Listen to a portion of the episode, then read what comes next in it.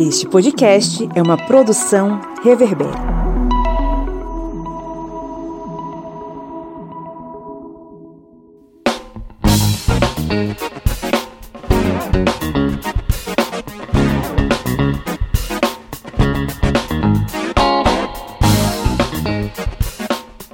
Olá, historiantes! Está entrando no ar mais uma vez o seu programete sobre as ciências humanas, é o podcast do historiante, aquele programa gostoso do final de semana que aparece na sua timeline ou no seu feed do seu agregador para te encher de conteúdo e de informação e, claro, de entretenimento. Eu sou o professor Pablo Magalhães e estou aqui acompanhado dela, que depois de um longo e tenebroso inverno está de volta à bancada, a senhora Lídia Verônica. Oi, oi, gente!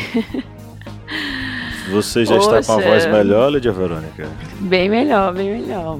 Houve, houve problemas, né, técnicos. E depois houve problemas de saúde. Então, assim, foi destino. Ok, seu ponto, seu ponto estava cortado. Vou voltar a ativar seu ponto aqui na, nas dependências do historiante, viu? Poxa, eu tava, eu tava de licença. Lá da cidade de Alfenas, ele que estava curtindo o frio e continua curtindo o frio, não sei se está da mesma forma, o senhor Felipe Bonsanto. Bom dia, boa tarde, boa noite. Estamos aqui numa temperatura amena aguardando ansiosamente o retorno dela, da frente fria. Aguardando ansiosamente. Ok, e lá, né? Da, da cidade de Petrolina, Pernambuco, na beira do Rio São Francisco, ele que montou um soviete para combater o capitalismo e propagar a, o evangelho do comunismo. Seu Kleber Roberto. E aí, pessoal, beleza? Pablo falando desse jeito, vão pensar que eu tô que nem certas. É, certas vertentes religiosas que vão batendo na porta das pessoas.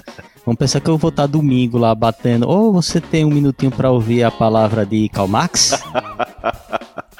Tá vendo aí? Será que é o Kleber batendo na porta no domingo lá na casa do Pedrinho ele acorda? Ai, lá vem Felipe com seus, seus trocadilhos musicais. Faltou a bateria, faltou a bateria assim no final. Badadá! É, acorda Pedrinho, que hoje tem lições de Karl Marx, né? No caso. Acorda Pedrinho, que hoje tem revolução. Hoje tem revolução. Como diz Arley, nosso seguidor, ele postou já. Quem tomou a corda de Pedrinho, devolva aí, por favor. Bom, estamos aqui reunidos nesse clima de trocadilhos musicais, né? E com o Pedrinho já acordado, uma hora dessa não é possível. Ah, claro que a depender do horário que você esteja ouvindo esse programete, pode ser muito cedo da manhã. Estamos aqui juntinhos mais uma vez para trocar uma ideia sobre. Olha só, tem muito tempo que a gente não faz um episódio sobre um filme, uma série, né? Do mesmo modo que a gente demorou pra caramba para fazer um Geopolítica na Latinoamérica, a gente demorou pra caramba também para fazer um episódio sobre algum filme é, interessante. E esse filme, ele As foi lançado. É assim, acontece na cabeça. Vamos, vamos fazer sobre isso, bora! Pois é, quem pensa que a gente se organiza pensou errado, né? Brincadeira, a gente se organiza assim. Estamos aqui reunidos para falar sobre um filme lançado em 2021 que em muitas salas ele só entrou em 2022 e até hoje ele sofre de boicote, mesmo ele estando disponível no serviço de streaming da Globoplay, que é o filme Marighella.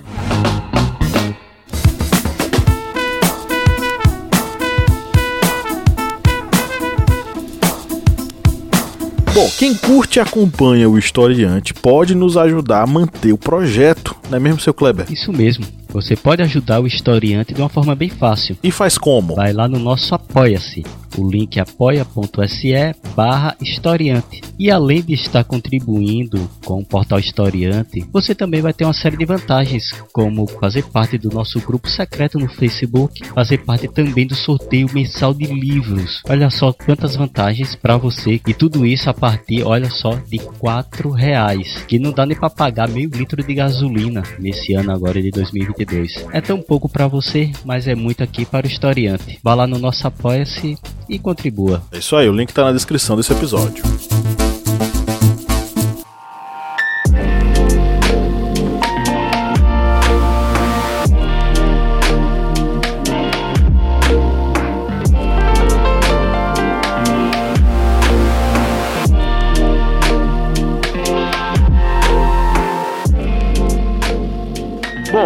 Filme Marighella foi feito tendo como base o livro do Mário Magalhães, que é a biografia do Marighella, o guerrilheiro que incendiou o mundo, né? E que conta e recompõe a trajetória de Carlos Marighella de Salvador, na Bahia, para o um mundo ou pelo menos para o Brasil, né, inicialmente, acompanhando todo o processo dele de construção enquanto militante do Partido Comunista e toda a sua luta inicialmente contra né, a ditadura do Estado Novo, ele ainda muito jovem, né, e posteriormente ele já experiente, já mais velho, contra a ditadura de 64, onde ele desempenha um papel de coordenador de várias ações consideradas como terroristas e que ele mesmo chamava de terrorista, né? Uma coisa que Mário Magalhães pontuou na nossa entrevista aqui no podcast, quando ele esteve aqui, que Marighella sim dizia que ele era um terrorista. Mas o que era esse terrorismo que ele falava naquele período? Era um terrorismo considerado por Carlos Marighella como necessário para fazer terror não à população, mas aos militares, né, sua, como parte da sua luta contra a ditadura. Então, Carlos Marighella tem uma trajetória muito interessante, muito bonita, uma trajetória de luta e que ganhou as telonas com o filme do Wagner Moura, estrelando o seu Jorge. Inicialmente não era seu Jorge para estar tá lá, o convidado para participar do filme foi o Mano Brown, só que o conflito de agenda acabou fazendo com que o Mano Brown não conseguisse seguir adiante. O próprio é, Mário Magalhães falou isso aqui na, no episódio que ele participou, né, da entrevista que ele deu pra gente. Mas aí entrou o seu Jorge que sem sombra de dúvidas, dispensa qualquer apresentação e, e qualquer avaliação. Um, tanto um artista musicalmente fantástico, quanto um ator eh, também muito fantástico, né? E aí a gente tem uma obra que é uma obra de ação, é um filme de ação com muitos tiros, muitas bombas, muita correria, muita muita cena assim de deixar o coração para sair pela boca. Ao mesmo tempo em que ele é um filme que resgata a imagem de uma pessoa extremamente atacada durante anos em nosso país mas principalmente nessa última década dominada pela ascensão dessa ideologia de extrema direita alimentada por uma classe média branca empoadinha que acha que a ditadura de 64 foi um passeio ali no parque, né? Bom, minha gente, vocês assistiram tanto quanto eu. E aí, qual, o que, é que vocês acharam do filme Marighella do Wagner Moura, estrelado pelo seu Jorge? Bom, posso começar, gente? Eu tô em punhos Pode. Aqui. É a minha metralhadora. Mas é, eu acho assim de extrema importância a existência né, desse filme. Embora haja toda a questão artística né, e fictícia de alguns pontos e da narrativa também, né? A gente, a gente vê um maniqueísmo né, na história assim, que acredito que seja importante né, como reparação histórica para Marighella. Mas, assim, o fato dele ter sido apagado na história, né? Vocês historiadores aí podem me corrigir ou não, mas eu não lembro de ter estudado Marighella na escola. Eu acho que foi um personagem completamente apagado da história do Brasil. E, assim, como forma de punição mesmo, né?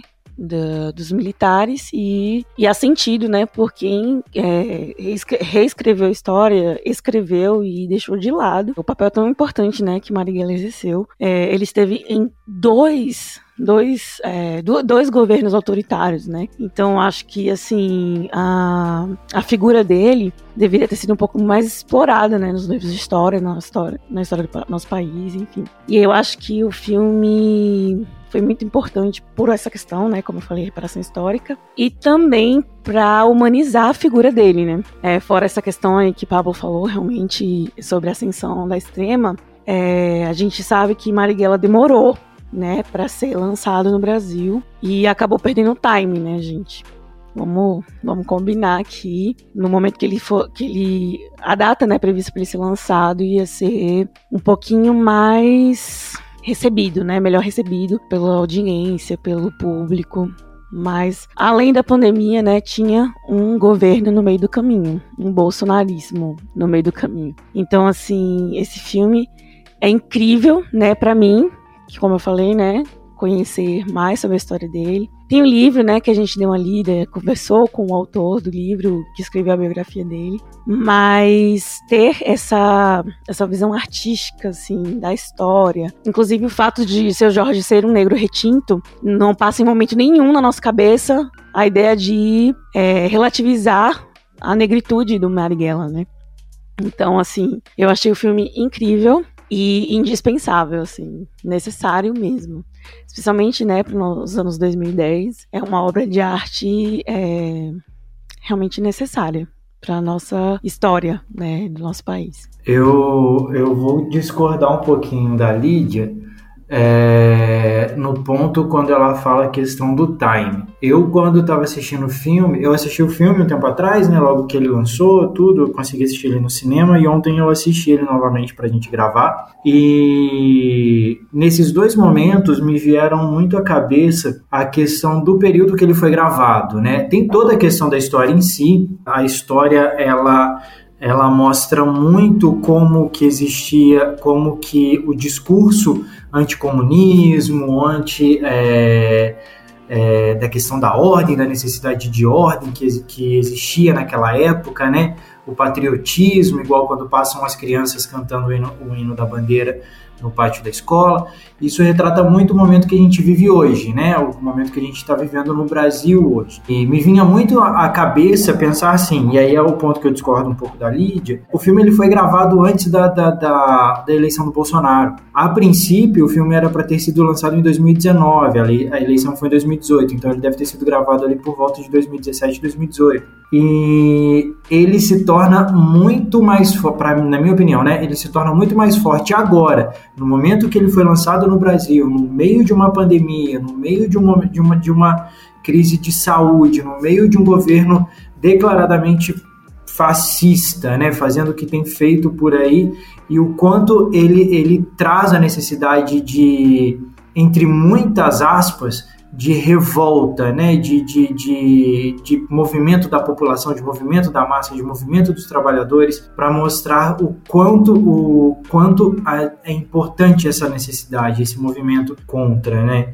o governo, contra o, o que a gente tem hoje. Então eu acho que nessa questão do time o filme ele, ele agregou muito. Eu acho que ele trouxe muito no momento que ele foi lançado. Eu também nunca tinha estudado sobre Marighella, até conhecer o filme, até assistir a entrevista do Wagner Moura é, em alguns lugares, principalmente no Roda Viva. O Roda Viva dele foi muito bom e eu acho muito necessário, eu acho o filme muito necessário, essa reparação histórica, como a Lídia falou, e a necessidade de trazer a imagem dele, né, de contar o que realmente aconteceu da forma com que aconteceu, traz muito a questão da gente entender o que aconteceu, do que viveu, do que o Brasil passou, que não foi uma coisa, não foi uma, uma coisa bonita, né? Não foi uma, uma passada tranquila, foi algo, algo que tinha algo maior e queria destruir muita gente. É o filme.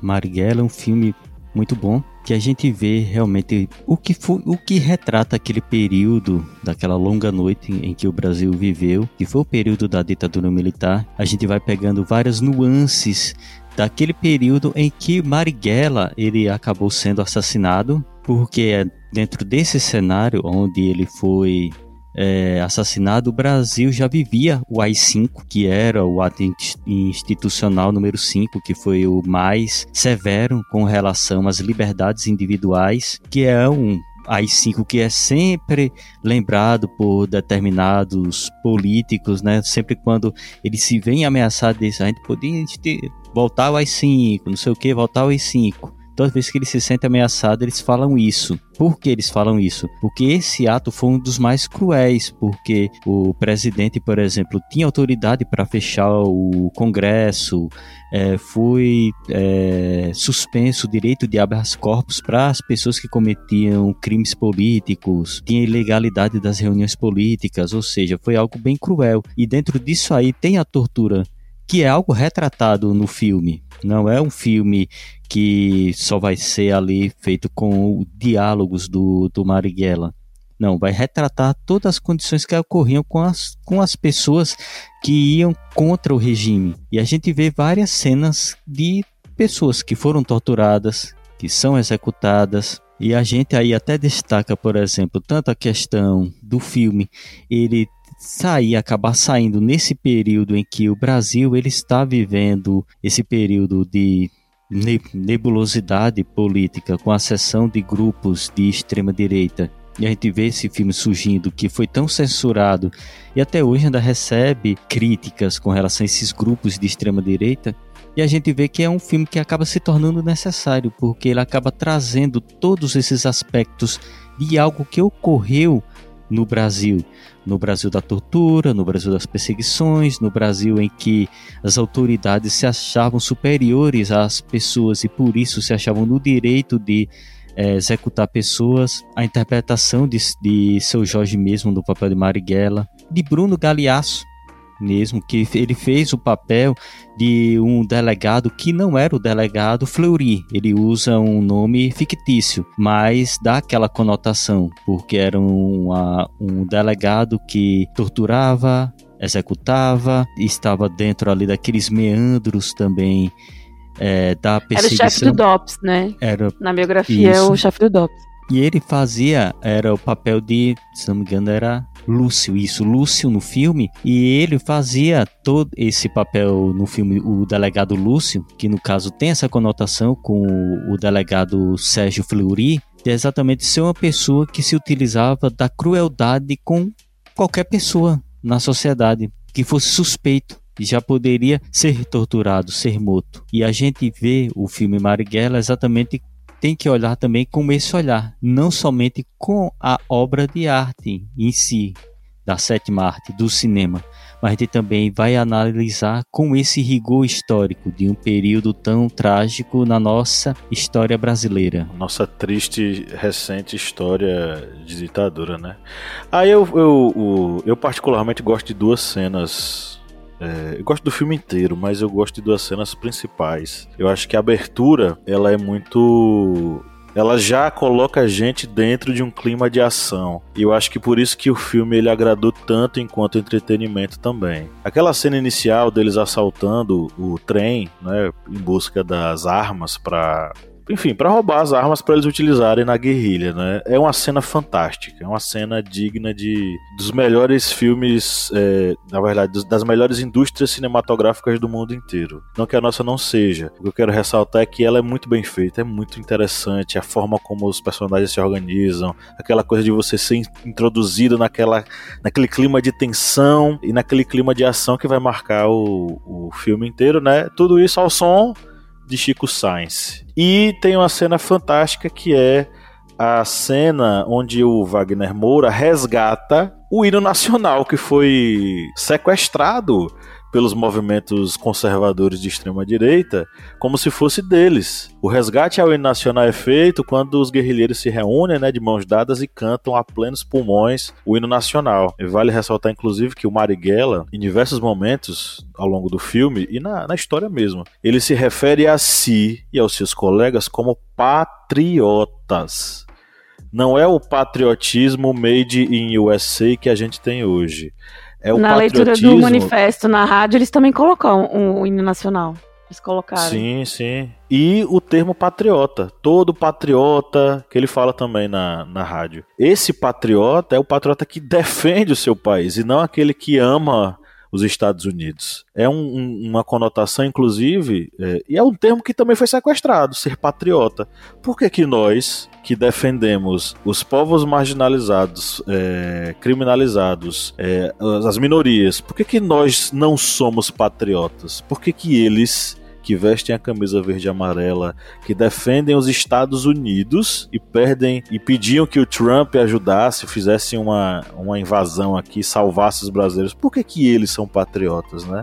Então, é, é um resgate desses símbolos que foram sequestrados. Então, eu acho que é, eu, para mim essa é uma parte muito marcante, né? Eu acho que para vocês outras cenas são mais marcantes e tal, vocês vão poder falar sobre isso. Eu vou passar a bola adiante perguntando o seguinte para vocês. Marighella foi muito boicotado, né? Vocês muito bem falaram. Tinha que ter estreado há muito tempo atrás. Lídia acha que demorou muito, o Felipe acha que não, que tá no tempo certo e tudo bem. Vocês, eu vou respeitar a opinião dos dois. Mas o que eu queria botar é o seguinte: por que que Marighella faz com que as pessoas se, se sintam tão incomodadas?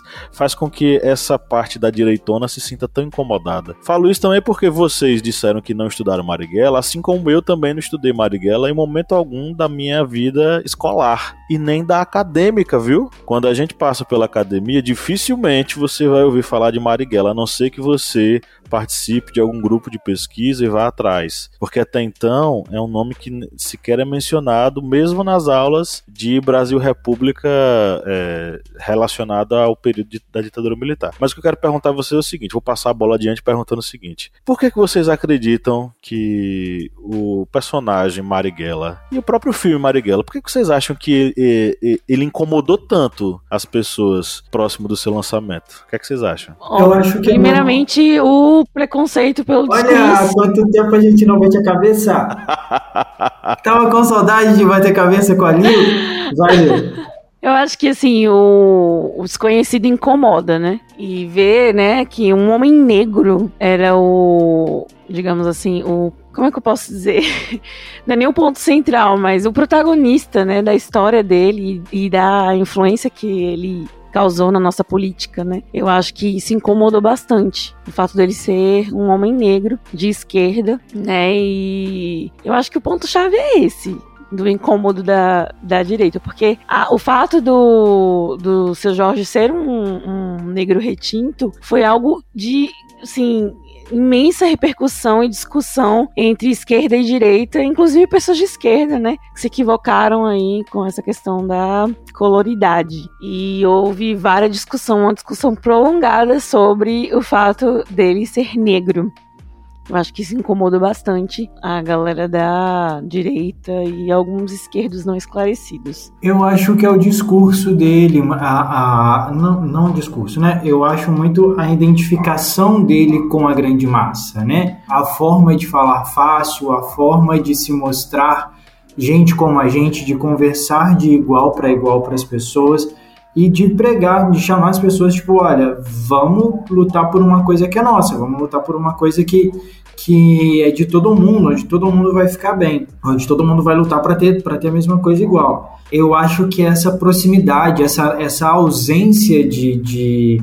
Me fugiu a palavra, quando a pessoa está acima, né? Quando a pessoa quer de autoridade, essa falta de autoridade, né, de, de não é autoridade, enfim, essa falta de se sentir acima das pessoas, de se mostrar acima das pessoas, eu acho, e o poder do discurso Seria dele, superioridade, sentido de superioridade, de superioridade, obrigado. E o poder de, do, do, discurso dele, eu acho que isso encanta, encanta muito todo mundo e isso acaba assustando a quem quer manter o poder na sua mão, né?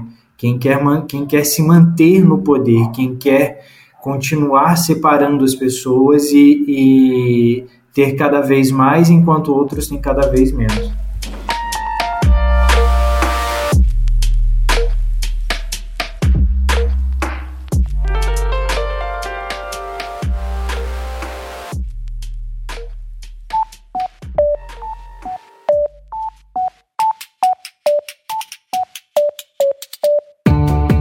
Uma coisa, Lídia Verônica, qual é o melhor lugar para ouvir podcasts? O melhor lugar para ouvir podcast, para mim, é na cama. Mas para todo mundo, é o Orelo. Com certeza. Além de tudo, o Orelo nos remunera. Cada clique seu ajuda o nosso projeto a crescer. Então quer dizer que só de a pessoa ouvir, dar o play lá nos episódios, isso já nos ajuda? Nem precisa a pessoa pagar? Exatamente. Se você não pode ou não tem interesse em ser um apoiador, mas acha o nosso projeto legal, vai lá no Orelo e dá essa força pra gente.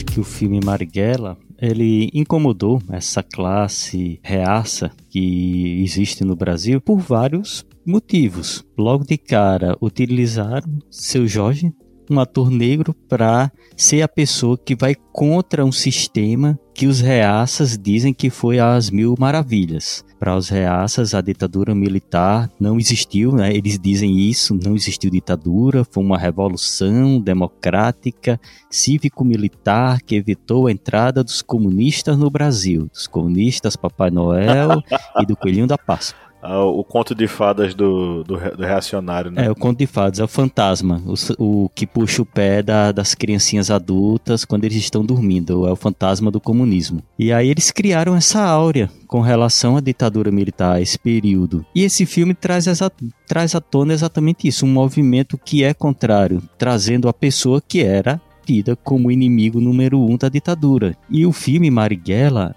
uma parte boa é que eles não fazem, digamos, ocultam o que Marighella fez. Que ele, Marighella disse que ia sim tomar os atos, se eles chamavam ele de terrorista, sim, ia fazer o terrorismo. Que aí vem seguir logo uma cena de um ataque à granada, a um, acho que o consulado dos Estados Unidos. A gente tá metendo tanto spoiler aqui, quem não assistiu, Bem, bota, bota no aviso, Pablo, ali no, na descrição do episódio. Contém spoilers. Beleza. Mas é essa parte exatamente que eu acho que foi a parte que causa maior é, revolta. Logicamente, há toda aquela revolta porque muitos que ficam aí aladeando são gados. Como a própria chefe de cozinha Paula Carosella, ela comentou. É uma galera burra é uma galera que não pensa por si só. Aí, se o líder diz tem que atacar, lá ali nos grupos de WhatsApp, eles vão atacar. E é isso que aconteceu. E por isso houve toda essa balbúrdia com relação a não assistir o filme, a boicotar o filme, a todos esses movimentos contrários. Mas tudo isso aí é devido a essa áurea que o filme trouxe de mostrar como foi a ditadura militar no Brasil. É, inclusive utilizando de alguns recursos, por exemplo, os personagens, alguns deles, na verdade muitos deles, não foram retratados necessariamente com o nome de fato que eles tinham.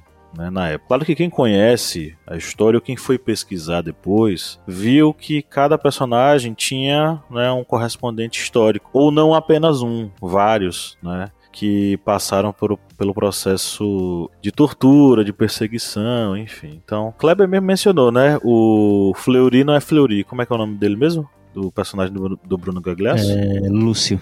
Lúcio. Lúcio. O delegado Fleury Paranhos, Lídia Não, é engraçado que, que os o... outros têm nome, né? é, o seu nome. Eu falei, Henrique. Humberto, eu gostei muito disso, Humberto Carrão chama Humberto. Eu achei a, muito legal. A, a Bela foi Bela. Só a Clara que, né, não dava pra ser Adriana Esteves. Mas o delegado Lúcio, eu achei muito, sei lá, uma alusão a Lúcifer, será? Não sei, eu achei meio, meio dúbio essa escolha desse nome. Inclusive, o Bruno Gagliasso tá fantástico no filme, né? Ele realmente encarna o cara que a gente odeia. Tem, tem essa troca de nomes, acredito que tenha sido proposital pelo fato de que eh, ele não queria apenas homenagear aqueles caras da, que, que lutaram na contra a ditadura, né? Ele queria homenagear todos os outros que possivelmente poderiam ser reduzidos a ninguém se eles colocassem apenas o nome daqueles caras lá. Por exemplo, eu li, uma, personagem... eu li uma matéria falando sobre exatamente isso aí, que a questão do Wagner Moura era como se eles representassem realmente a classe artística, que hoje deve ser o, as pessoas que devem se levantar realmente contra esse governo, sabe? O personagem Danilo, por exemplo, ele é uma referência a Virgílio Gomes da Silva, que foi uma das pessoas mortas pela repressão em processo de tortura. Muita coisa que acontece no filme tem liberdade poética. Por exemplo, o, o, personagem Danilo, ao morrer, ele grita: Vocês estão matando um brasileiro. Não existe registro de que ele tenha gritado isso naquele momento. Né, o Virgílio, o personagem de, de, fato, o homem que está por trás do personagem. Mas o fato é que o Virgílio Gomes da Silva foi um dos guerrilheiros que acabou morrendo nas mãos dos agentes da ditadura, né, por conta, é, por meio da, da tortura. E aí, ao longo do filme, a gente vai ter uma série de outras cenas que tem parte de verdade, tem parte de mentira. É, só para deixar claro, o livro do Mário Magalhães, ele até falou sobre esse assunto aqui, né? Escrever biografias é um processo difícil e que muita gente pergunta: como é que você sabe que qual foi a comida que o Marighella jantou em tal dia, no dia que ele saiu da prisão? É, não foi inventado, são dados que ele é, encontrou através de documentação né, sobre o assunto. Mas o filme ele tem a liberdade poética. E é por isso que algumas cenas elas são modificadas. E a gente tem algumas, né, que tem muita coisa de verdade, mas tem certa licença poética para poder porque no final das contas é um filme de ação, gente. Então filmes de ação não são documentários, eles têm liberdade. Qualquer filme, na verdade. Ação, romance, tragédia, drama, enfim. Tem liberdade poética, não é? No livro Por que Resistir à Prisão, o Marighella diz que tinha marcado um encontro com a zeladora do prédio para pegar algumas roupas lá na cena do, do cinema, que ele é baleado, né? Realmente a cena, o, o, essa história aconteceu, ele foi baleado no cinema, ele estava lá, né? É, tinha marcado com a zeladora do prédio para pegar as roupas com ela. E aí, quando ele vê os policiais aparecendo, ele, ele entra no cinema, ele estava na redondeza, ele acaba entrando no cinema para ver se conseguia despistar os caras ali no escurinho. Só que lá dentro, os policiais acabam invadindo e acabam baleando ele. Segundo as publicações daquele período, teve luta, é, foram alguns minutos ali de, de muita confusão, tiro e tal. O Marighella era um cara forte, ele sempre estava se exercitando e por isso ele estava sempre pronto para a batalha. Só que não tem indício, por exemplo, de que o filho dele tivesse vendo tudo isso dentro do carro. Nem que ele era uma criança naquele período. Na verdade, o, o, menino ele já era um adolescente, já tinha 16 anos e possivelmente já estava em Salvador, porque Marighella, como um bom guerrilheiro e muito esperto, ele não ficava andando para cima e para baixo com seu filho para não, não expô-lo ao perigo, né? Eu acho que isso é um toque que o diretor usa para humanizar a figura do chamado, né, terrorista Marighella. Com certeza, com certeza. Liberdade poética, né? É, na história do no filme, por exemplo, os caras entram, tá tudo escurinho, eles encontram Marighella. Na história, o que aconteceu de fato, o que foi factual? Quando os policiais entram, eles mandam ligar a luz do cinema para ver quem tá lá. Só que aí o, no filme, claro, né, uma luta no escurinho e tal, os caras procurando ele é muito mais atrativa, enfim. É, falando dessa coisa da humanização do, do Marighella, o, a própria, as próprias fitas que o, Mar, que o Marighella grava no filme, que são endereçadas ao Carlinhos, que seria uma criança no período, elas não existiram. E aí a gente tá, acho que é mais um spoiler que a gente tá dando para o nosso ouvinte. Eu vou colocar um aviso de spoiler no início desse episódio para não dar problema. Mas assim, as fitas elas não são verdadeiras, né? Ele, Marighella nunca gravou essas fitas para mandar para o seu filho logo após a sua morte. Mas essa essa o Marighella falando ali na gravação é como você disse, Dona Lídia Verônica Magalhães, serve para humanizar a imagem do Marighella, para mostrar como é que ele pensava, como é que era essa sua relação com o filho, enfim. É, então, é, são liberdades poéticas que muita gente criticou, mas que na verdade enfim, fazem parte né, da construção do filme e que não mudam em nada a batalha dele. Por fim, essa questão da negritude, gente. o que é que é uma pessoa negra? E aí a disputa entre a cor do Marighella e a cor do seu Jorge. O Marighella era um homem negro tanto quanto, por exemplo, o Mano Brown, da mesma coloração. Mano Brown, ele é um homem negro, só que ele é mais claro do que seu Jorge. A Celeuma criada, inclusive teve comentário num vídeo que a gente postou lá no canal, na TV Historiante, é, justamente sobre o Marighella e sobre essa questão da coloração. Que muita gente questionou, ah, eu pensei que eu tinha vindo aqui para que você me comprovasse que Marighella era negro, ele era um homem branco. Gente, Marighella nunca seria um homem branco, porque a composição étnica dele é de sudaneses, porque a mãe dele era descendente de sudaneses escravizados trazidos para o Brasil, né, sequestrados para o Brasil, pela parte da mãe e pela parte do pai, que era um homem branco. Ele é, era imigrante italiano, inclusive, era Augusto Marighella. Então ele é miscigenado. Então a, a, o tom da pele dele, ele é um homem negro, só que um homem negro de pele mais clara. E aí rolou toda essa confusão, porque seu Jorge é um homem negro retinto, né? A pele escura de fato não é 100% escura, mas ele é um homem negro retinto. E aí o Mário Magalhães, isso tá no livro dele, mas o Mário usou o Twitter para falar sobre esse assunto, né? É, ele reforçou a ideia de que na época que, de, de Marighella, quando ele estava vivo, Mário Magalhães disse: todo mundo sabia que ele, é ele, era um homem de cor. Inclusive, de um lado, Marighella se afirmava como um mulato baiano. Hoje em dia é um, é um termo pejorativo, mas na época significava um homem mestiço da Bahia. E é, teve o caso em 1947 que um deputado criticou a presença de Marighella. Era um colega dele de Câmara e estava criticando a presença de Marighella naquele momento e ele falou o seguinte: é, é o, o, o, Altamirando Requião falou o seguinte: não permito que elementos de cor como Vossa Excelência se intrometam no meu discurso. Era o Marighella lá questionando por que, que o colega tinha levado um carro da Câmara, de uso da Câmara para a Bahia, né? Enfim, são controvérsias e tal, mas sinceramente isso não muda em nada a qualidade e a objetividade do filme. E aí eu passo a bola para vocês justamente nesse aspecto. Vocês têm alguma, algum ponto que gostariam de destacar do filme? O que, é que vocês gostariam de evidenciar aí, que vocês gostaram mais? Na verdade, eu queria jogar uma pergunta para os dois historiadores, né? Mande. Queria saber, sim, como historiadores, vocês acham que faltou algo ali, assim, do contexto histórico que poderia ter sido inserido? Ou que podia retirar alguma coisa que achou que foi demais, não precisava? Porque, assim, é uma coisa que me chamou a atenção é a gente eu, pelo menos quando eu era guria, né? Minha mãe já assistiu esse filme várias vezes e acabava que eu assistia, né? É, o que é esse companheiro. E no filme passa, né, esse momento do sequestro do embaixador. Sim. E aí, enfim, noticiaram que Marighella tava fazia parte, né? E aí, nesse momento eu descobri que não.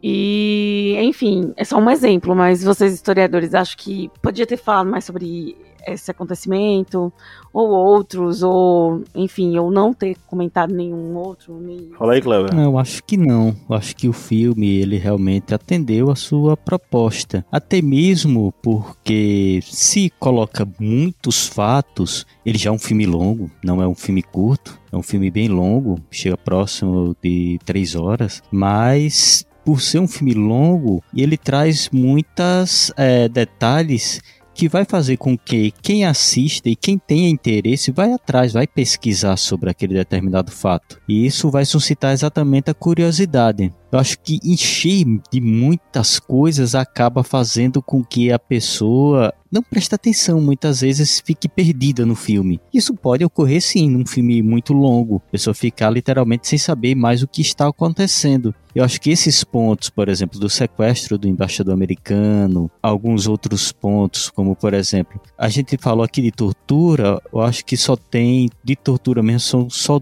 uma cena que realmente mostra uma pessoa sendo eletrocutada. As outras já são pessoas que já aparecem com é, a feição já de quem foi torturado, com os machucados, as coriações, com toda aquela maquiagem que dá aquela conotação de que a pessoa foi machucada. Mas eu acho que se inserisse tudo isso no filme, ia acabar ficando algo muito digamos, vamos dizer, sairia do filme e se tornaria algo como um documentário. Eu acho que é, não seria realmente essa a intenção é, de Wagner Moura. Eu acho que realmente ele quis isso e conseguiu atender essa necessidade. Sem dúvida. Eu assino embaixo o que Kleber, Kleber, Kleberlito falou. Mas aí eu, eu, vou, eu vou trazer de volta a pergunta que eu fiz. O que é que mais marcou no filme para vocês? Não sei se cena, mas alguma coisa que o filme tenha provocado em vocês. Eu acho que uma cena eu... que foi interessante Pode ir, Kleber. Pode ir. Vai. Não, vai. Depois eu falo da, da minha cena. Pode falar. Certo.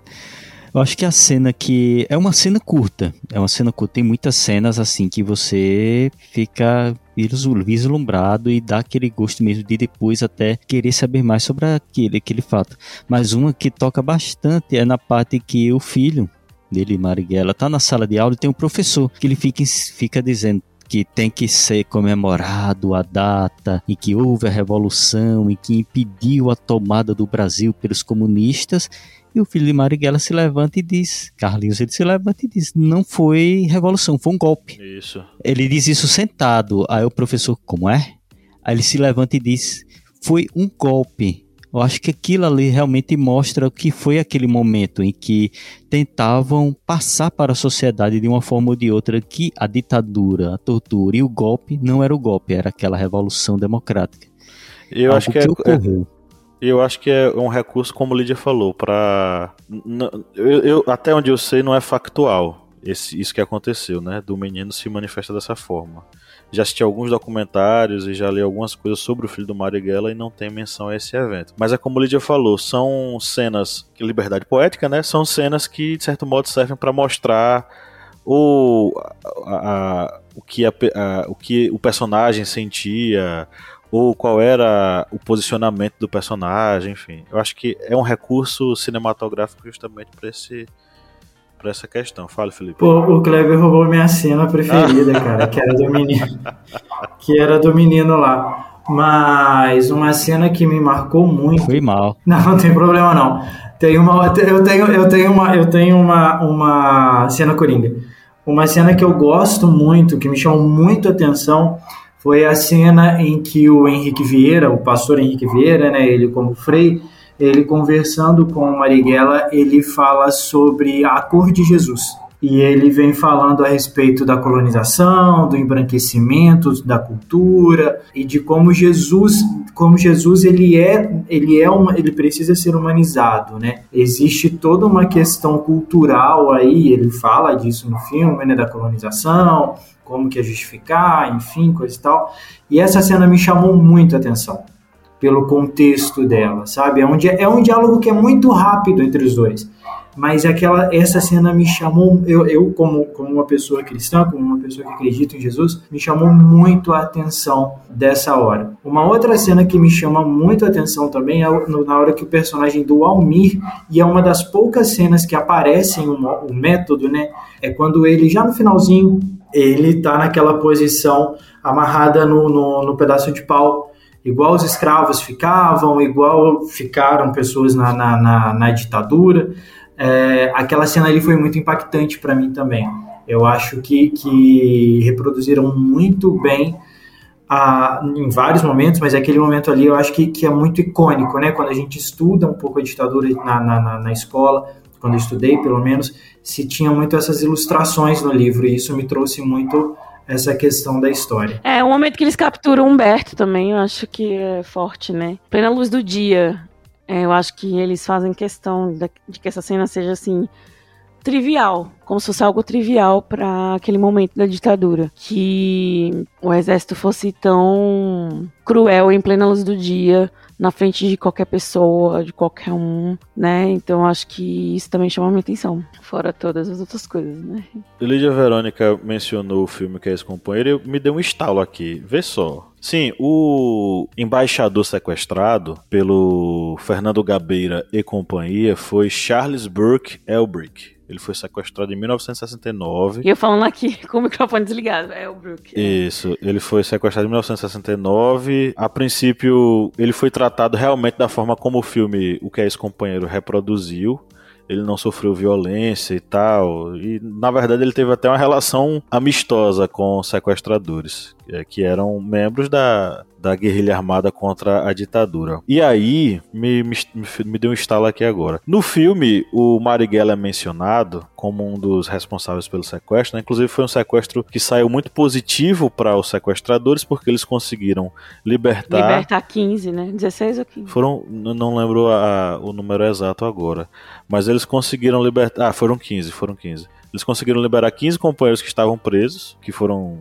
é, capturados pela, pela ditadura, pela repressão da ditadura. E eles não foram pegos inicialmente, né? Posteriormente é que alguns membros do grupo vão ser capturados. Mas inicialmente eles vão conseguir realmente, é, de fato, libertar os, os prisioneiros. E aí, o que me deu estalo foi o seguinte: no filme Marighella tem é, a menção a esse processo, né?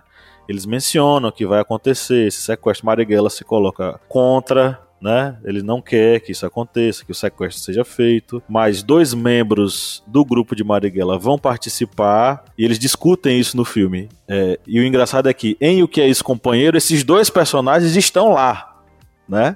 Eles aparecem lá. É, eu não vou lembrar os, os atores, mas um deles é Matheus Nastergaile, que faz o, o, o personagem que é justamente o Virgílio. E o padre, o, o pastor Henrique Vieira, que é o, o Frei Henrique, né, no filme, ele é uma referência aos os padres que apoiaram Marighella naquele filme Batismo de Sangue. Vocês lembram de Batismo de Sangue, gente? Ah, sim. Não, no, o filme não vi não, mas a história... Cara, batismo de sangue. Você me contou. Batismo de sangue é a história dos, dos freis, dos padres que apoiaram Marighella. E quem é que tá apoiando Marighella no filme Marighella, gente? Quem são? São os padres. Ah, Da- sim, os Freire. Isso, Frei. aí é F- Frei Beto e tal. Frei enfim. Ivo e Frei Fernando. Só que não tem o nome deles, o verdadeiro. É, só tem o nome. Brito. Só tem o nome. Do Henrique. É, Eu acho que o Henrique. Que, que o fato dele ter colocado os nomes Henrique foi justamente para atualizar, né? Sim, mas deixa eu só amarrar aqui pra eu falar pra vocês. Gente, isso é o Marighella Verso. Batismo de sangue, o que é isso, companheiro e Marighella fazem parte do Marighella Verso, É um gente. crossover, né? Isso. Vocês não notaram isso? É, é uma trilogia aí, né? Muito bom, muito bom, verdade. O, o, o, o- é- é, porque eu tava pensando nisso um dia desse, eu tava assistindo Marighella e tem os dois caras lá brigando. Não, a gente vai ajudar a sequestrar o embaixador norte-americano, a gente vai lá. E assistindo o que é isso, companheiro, eles aparecem lá, é como se eu estivesse continuando o filme do Marighella, só que numa outra perspectiva. E aí tem É o movimento 8 de outubro, né, que acaba fazendo o sequestro. Mas a. Como é o nome do partido dele? Aliança Nacional, né? o do Marighella. É. O Marighella é a aliança. A LN. A LN, né? Porque A tem, a, LN. tem a ANL. Aliança Libertadora Nacional. Isso, Aliança Libertadora Nacional. É, eles, eles levam a culpa, né? Porque eles encabeçaram a ideia do sequestro, mas quem, quem faz, né, é o. É a galera do, do Revolucionário, do Movimento Revolucionário 8 de Outubro. Isso. MR8. que fazia parte o, o Fernando Gabeira. E o interessante é que no filme Marighella, os caras que são resgatados, as pessoas que são resgatadas, pelo, na verdade, no que é isso companheiro, as pessoas que são resgatadas, tem alguns personagens que estão no filme Marighella, que é como se eles tivessem resgatado aqueles caras lá do, da, da equipe do Marighella que tinham sido presos. Então, isso é É, o crossover. é, é, o- é o, o Marighella verso. O, o cinema brasileiro é tão rico, gente. O pessoal não nota. Aí, assim, quem tá ouvindo a gente, assista Batismo de Sangue é, também, porque Marighella está em Batismo de Sangue, gente. Uma Tá, das... onde tem batismo de sangue pra assistir? Aí, boa pergunta, não sei. A gente viu a propaganda, eu acho que é na, no Google Play, não é? Eu, deve ter, deve ter. Mas, A gente assim, viu- Você me contou essa história justamente quando a gente viu o trailer desse filme. sim, Batismo de Sangue tem uma cena que você vê. Agora, é um É, Marighella no pegando um personagem... Tá no Prime? Pronto, aí. É com assista Com no Caio Prime Blá, Video. não é? Caio Blá. É, Prime é da Amazon, né? Prime Video? É, Prime Video, da Amazon. Beleza. O Marighella aparece, só que é um, só que é um ator. É, eles procuraram um ator idêntico, quase idêntico a Marighella. É um cara muito parecido. O Mano Brown. Não, não, mano. Até o bigode fininho. Mas o. Tá lá, tem uma cena que você encontra Marighella falando com os padres sobre o manual. Ele tá, na verdade, imprimindo o manual, porque, se não me engano, foram os padres que imprimiram o manual é, do guerrilheiro, né? Que Marighella escreveu. E aí ele vai distribuir a né? partir da ajuda dos padres, ele vai começar a distribuir. É como é idêntico ao que aconteceu no filme Marighella. Marighella recebeu apoio desses padres que tinham um posicionamento contra a ditadura, né? E que infelizmente eles foram torturados e tal. E a história deles está em Batismo de Sangue. Olha só como o cinema brasileiro é rico, minha gente. Então vamos às indicações, né? Fala em cinema. Pronto, então simbora. Vamos pra. Alguém quer falar mais alguma coisa? Vocês querem amarrar alguma coisa, Felipe, Kleber? Amarrar. Não. Acorda, Eu- Pedrinho. Amarra aí, Felipe. Amarra, Pedrinho. Amarra, Pedrinho. Não, para Não, pô.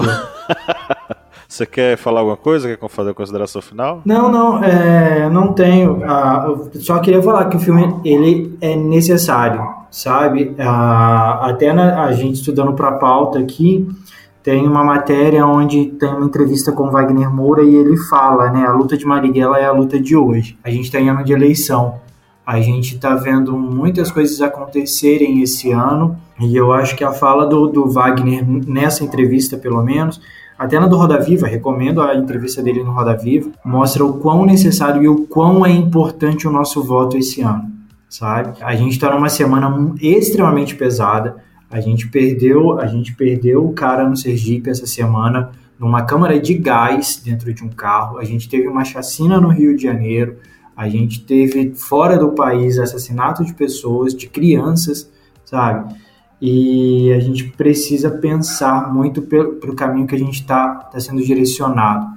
e o quão é importante o nosso voto agora. Um apelo, né? A gente falou aqui durante o podcast sobre patriotismo e nacionalismo. Aqui no Brasil é, não se faz patriotismo. O pessoal fica plotando carro com bandeirinha do Brasil e andando com bandeirinha, camisa da CBF. Isso não é patriotismo, gente. Porque patriotismo é, a pessoa que é patriota ela vai ter o respeito pelos símbolos nacionais, pela cultura nacional, tanto material como imaterial, e também vai ter o respeito e também o amor ao próprio povo, sendo solidário com seus próprios compatriotas.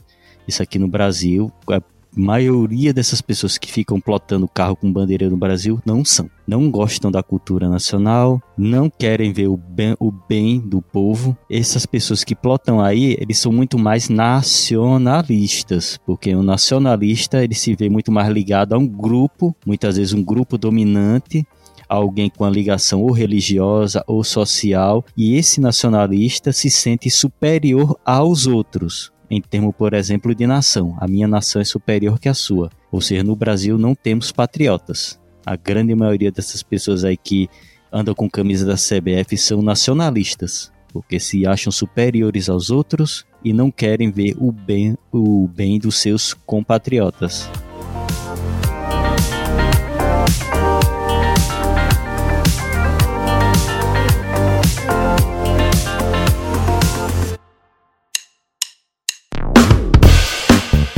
Você que é nosso ouvinte, nosso ouvinte, que acompanha esse podcast a cada semana e adora ouvir os nossos papos, que tal a gente fortalecer os nossos laços de amizade? É simples demais e nem precisa pausar o episódio, né, Felipe? Exatamente, Paulo. Ah, se você está ouvindo a gente agora, seja no Spotify ou seja na Apple Podcast, para a gente ficar mais íntimo, para a gente falar cada vez mais ao seu ouvidinho, você faz o seguinte agora. Enquanto está ouvindo a gente, vai lá, avalie a gente no seu aplicativo de áudio vai lá no Spotify, dá 5 estrelas pra gente. Vai lá no Apple Podcasts, dá 5 estrelas pra gente. Isso fortalece o nosso relacionamento e você fica cada vez mais perto da gente.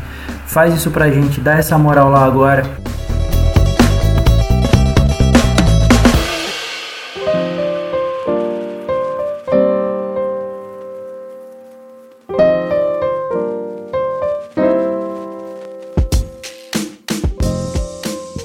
Então vamos às nossas indicações. Nosso quadro de indicações é um oferecimento aos nossos apoiadores. E aí, Felipe? O que, é que você tem para dizer aí para os nossos apoiadores? Bom, mandar um beijo, um abraço para os nossos apoiadores. A gente vai oferecer as indicações dessa semana para eles e eu vou escolher três aqui para fazer a dedicação especial na verdade, para elas. Vou escolher três mulheres aqui: a Alessandra Fonseca, a Larissa da Costa Moreno e a Luciana Correia de Oliveira. Ah, o oferecimento dessa semana é para vocês três, para Alessandra, para a Larissa e para a Luciana. E aí, galera, qual a indicação de vocês hoje? Bom, vou começar com, a minha, com as minhas aqui, então. É, eu vou indicar um a, a assistir, a assistir Marighella me lembrou muito de Bacurau. É, e da, da, da não, não, da questão histórica em si, não, mas assim, da, da revolução, né, da revolta. E Bacurau é um filme que é muito necessário e é muito presente agora. Então é meio que uma indicação dupla aí, né? Eu queria indicar a, o Mamilos, o podcast Mamilos, que foi feito a respeito de Bacurau. A, chama Bacurau Descolonizando o Olhar. É um podcast do Mamilos, que é do B9, que é muito bom. E leva alguns autores, leva o autor do, do, do, aliás, na verdade, o escritor de Bacurau. É muito interessante esse podcast, tá? Eu vou atravessar então, essa indicação aí, hein, Felipe? Oi? Eu me sinto obrigada a atravessar essa indicação sua aí. Eu acho que a gente também pode indicar aí nosso podcast com o Kleber falando sobre Bacurau, Com exatamente. Kleber Mendonça falando sobre Bacurau. Acho que exatamente. vale a pena. É, e eu vou indicar também, eu vou fazer um merchan aqui pra, puxando para mim e para Catiane. É, nós somos colunistas no Zero Águia, que é um perfil que tem no Instagram, e a gente tem um site também, o Zero Águia, que é sobre notícias internacionais. Procura a gente lá no Instagram, arroba Zero Águia, tá? Tô ficando famoso, tô ficando importante aí. É, Perdão. E de música eu vou indicar é, uma música do Legião Urbana que eu gosto muito, chamada Perfeição, que fala sobre a celebração do Brasil podre. É, é uma música que eu conheci na minha adolescência. Eu gostei, sempre gostei muito de Legião e essa música me remete muito ao Vamos celebrar a estupidez humana, a estupidez Essa de todas as nações, o meu cara. país e sua corda de assassinos, covardes, estupradores, e ladrões. ladrões. Cara, esse, essa música, eu arrepio só de ouvir essa música. É, eu vou indicar ela e vou indicar também para uma baladinha, para uma coisa bem gostosinha, uma música chamada Flor de Laranjeira, de uma dupla chamada Beiradeiros. É, tenho ouvido bastante eles, gosto bastante do som deles e fica a minha indicação aí para essa semana. Bem, vou indicar aqui um livro, que é o livro Belo Monte, de José Rivai Macedo e Mário Maestre.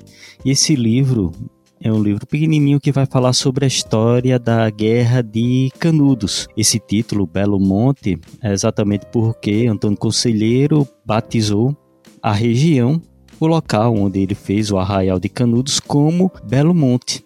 E Canudos era o nome da antiga fazenda que estava naquele local. E Belo Monte, esse, o livro ele vai trazer toda a história tanto de Antônio Conselheiro, que não é aquele homem com um olhar profundo, aquele que andava como se fosse um, um insano beato. Não, ele traz o que a visão, digamos, não preconceituosa que acabou surgindo em vários livros, em vários, até mesmo filmes sobre Canudo. É, vai trazer a história realmente de Antônio Conselheiro, uma pessoa que estudou, que era letrada, que fez aquela sociedade, a cidade, o, arraial do Belo Monte, com toda aquela ideia de união entre as pessoas. Havia diferença entre uma pessoa e outra havia sim as diferenças, como toda a, aglomeração de pessoas, mas só que Canudos acabou trazendo o ódio dos poderosos e com isso, consequentemente, a guerra e a destruição do local,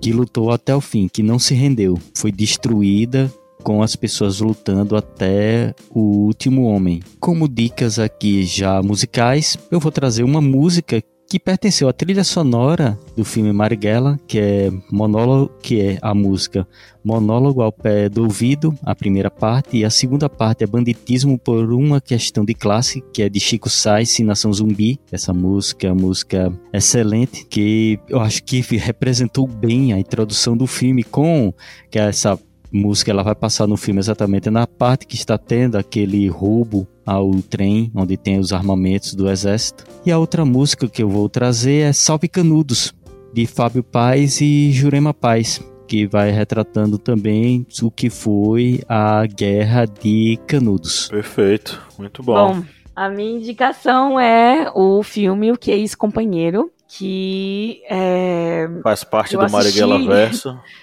Cara, eu assisti quando eu era criança. Vocês acreditam que minha mãe voltava pra assistir esses filmes? Nem eu. O que é esse companheiro? Não entendia nada, não sabia o que estava acontecendo. Achava que era tudo ficção, até descobrir na escola, nas aulas de, de história, que realmente aconteceu isso no Brasil, enfim. Né? É um filme brasileiro, é baseado no livro homônimo, né, do Fernando Gabeira. É, vale muito a pena e é muito bem feito e é com a Fernanda Torres e Pedro Cardoso. Se vocês estão acostumados a ver ele fazendo só Agostinho Carrara, vale a pena ver o ator serião e dramão que ele é. Muito bom. E é isso.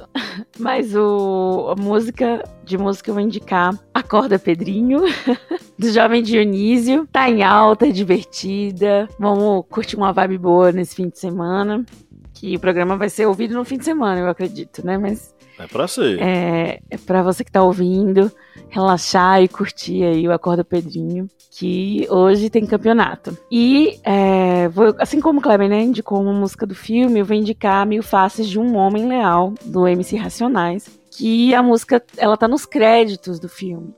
Mas Racionais essa música MCs. foi feita. Racionais MCs, perdão. A música foi feita para o documentário, né? O documentário de 2012 do, do Marighella. Vocês sabem disso, né, gente? Uhum. Eu vou até procurar o nome dela, né?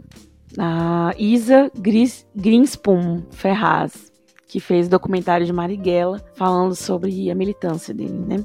E, inclusive, a música, essa música da Mil Faces de um Homem Leal, ela ganhou a melhor música do ano pela Rolling Stones. Então, assim, para vocês verem a importância não só da música, né, mas do contexto e da história contada ali. É isso curtam esse fim de semana aí com, essa, com essas indicações. Ah, Pablo não Teve muita indicação, teve muita indicação hoje, né? Até durante o programa a gente indicou muita coisa. Foi, acho que foi um, um programa recheado de indicações, na verdade.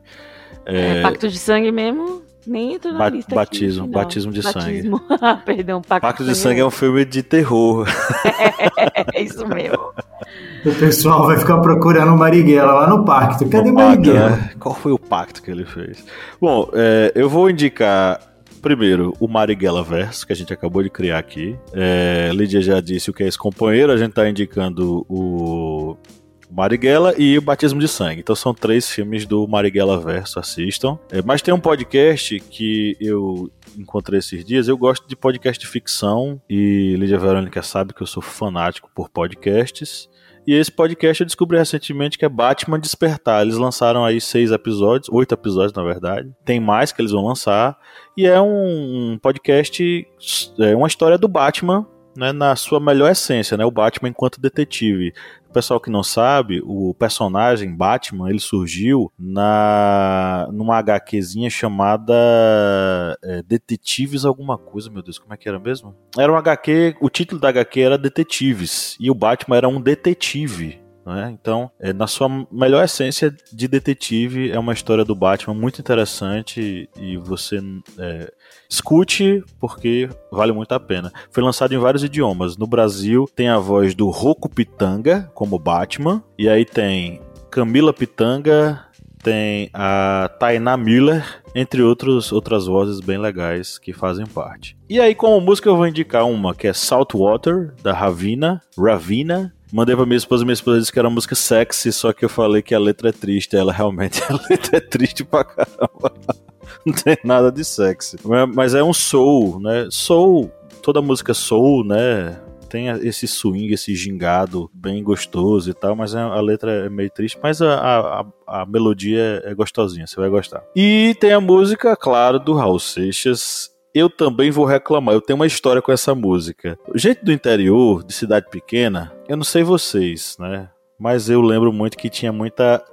No início daquela revolução digital, inclusão né, digital das pessoas e tal, muita gente não tinha computador. Mas toda cidade tinha pelo menos um curso de informática. Vocês fizeram curso de informática, meus amigos? Eu sou mais velho, eu fiz curso de datilografia. Não, eu também, Felipe Monsanto. Mas eu quero saber curso de informática. Você fez? Não, não Na fiz. Escola. Eu fiz. Não fiz, não. Aquele curso de classicão de informática que era pra você aprender a mexer no Word, sim, sim. no PowerPoint. Brincadeira. Microlins, é mais ou menos. Microlins tá fazendo propaganda Microlins, mas enfim. É, não vai pagar minha, a gente. É, na Existe minha... isso ainda, curso, curso de informática? informática não, mas na minha época da minha infância, pré-adolescência, tinha. E o dono do desse curso de informática deixava tocando uma, uma música no computador, deixava músicas tocando no computador, né? E re, frequentemente era um CD do Raul Seixas e tocava essa música. Eu também vou reclamar. Toda vez que eu também vou reclamar, toca, eu me lembro das minhas noites de aulas nesse curso de informática no rincão do Brasil chamado Uauá, no coração da Bahia. Né? Então eu tô... dei essa volta para dizer que essa música eu tenho boas lembranças com ela. Vai pra nossa playlist. Então é isso. Lídia Verônica, faça o um encerramento aí. Nossa, gente, tudo eu. Você passou o tempão aí, rapaz. Voltando agora, faça aí o encerramento. Então vamos nos despedir dos nossos ouvintes. Obrigada a você que esteve aqui com a gente nesse episódio, que chegou até aqui. É, não esqueça de nos seguir no Instagram, no Facebook e seguir aqui também na, na plataforma que você está ouvindo a gente. E a gente também está no Orelo, se você quer apoiar o nosso projeto, não sabe como e não tem como, um clique apenas você já ajuda o nosso projeto a crescer. Lá no Orelo, você, seu clique remunera a gente. Então, fique à vontade para dar vários cliques. E é isso, gente. Vamos se despedir aí ao nosso tchau coletivo. no 1, 2, 3 e tchau! Uau, uau, uau.